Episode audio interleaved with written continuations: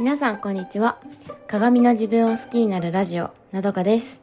このラジオでは自分を知ることで理想の人生を叶えるをコンセプトにお届けしています。はい皆さんいかがお過ごしでしょうか？あのー、私はね昨日図書館に行ってきまして本を予約していた本を受け取りに行きました。そう。で4冊かな？4冊借りたんですけど絵本が2冊とあの、小説っていうかあの普通の本、うん、大人が読む本を3冊借りたのかな。そう。であのそのうちの1冊のね本を読んで私があの気づいたことを今日はお話ししようと思うんですけどあの、まあ、タイトルというかテーマはですね悪意を悪意で返さない。というお話です。うん。で、これ私はね、あの、はぐくまさんという、あの、可愛いイラストの絵本を読んだんですよ。うん。で、これ、はぐくまさんどういうお話かっていうと、あの、何でも抱きしめちゃう、何でもハグしちゃうクマさんがいました。うん。で、だから他のクマが餌にするようなウサギもハグしちゃう。食べないでハグしちゃうし、自分より体が大きい、まあ、怖い存在である鹿もハグしちゃうし、あの、臭いスカンクもハグしちゃうし、ハグしにくいヘビもギュッて抱きしめちゃう。ニョロニョロってするんだけど、それでもギュッてしちゃう。で、特にそのハグクマさんがね、大好きなものが森の木なんですよ。だから大きい木も小さい木も細い木も太い木ももう抱きしめるっていうのがハグクマさんなのね。で、ある日、まあ、斧を持った人間が森にやってきました。そう。で、でも、ハグクマさんは、で、その男の、ね、人間の男の後ついてったら、ハグクマさんが大好きな大きい木の前で、その男は立ち止まったんですよ。そう。で、じーっと見てるから、ハグクマさんは、あ、きっとこの人もこの木が好きなんだなって思って、あのー、ね、見てて、いつものハグクマさんなら、ギュッてするんですよ。だけど、ハグしようとしたら、その男が斧を振り上げて、まあ、木を切切切ったというか、その入れ、斧をね、こうやってザッこの、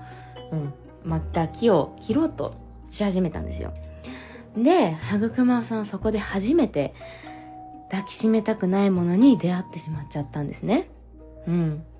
だから、はぐくまさんは考えるわけですよ。もう、もう自分が大事なものを傷つけられた。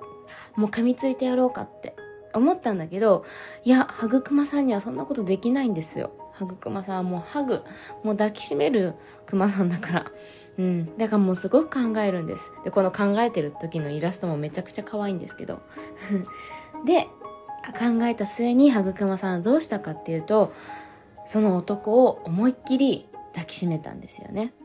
うん。で、まあ、結果的にこの絵本の中では、この男はもう抱きしめられ、熊にね、後ろから抱きしめられたことにびっくりして、斧を捨てて逃げちゃうんですけど、うん。で、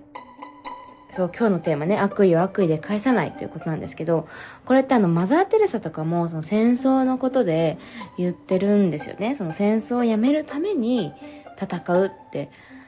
何のために戦ってるのかってなんかそのね相手に勝相手の国に勝って国あの戦争を終わらせるみたいな。それって結局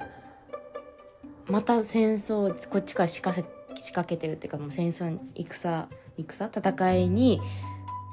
戦ってるわけだからもうそれじゃ意味ないと。それが続く結局それは相手を傷つけることになってその相手は傷ついた気持ちをまた持ってしまってまたその戦争が続いちゃうっていう。うん。そう。でだけどやっぱりその自分の大切なものとかをと傷つけられたらやっぱり人ってなんか攻撃的になるっていうかその人を相手をね敵とみなして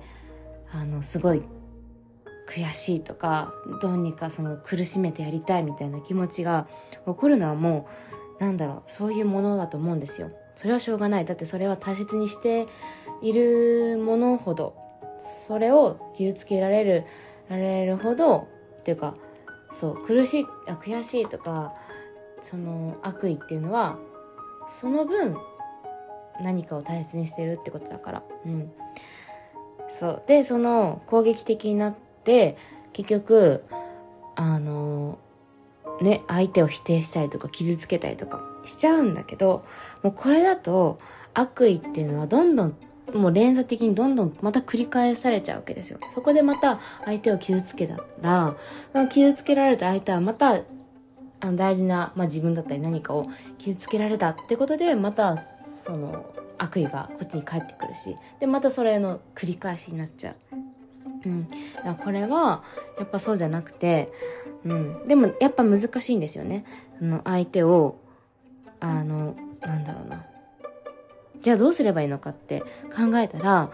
あの、その、はぐまさんみたいにね、抱きしめる。相手、その、自分が大事なものを傷つけたその人を抱きしめるっていうのは、すごくすごく難しくて勇気のいること。だから、そこ、うん、そこまでね、でも行く必要なくて、そこまで行かなくても、その、相手を理解する、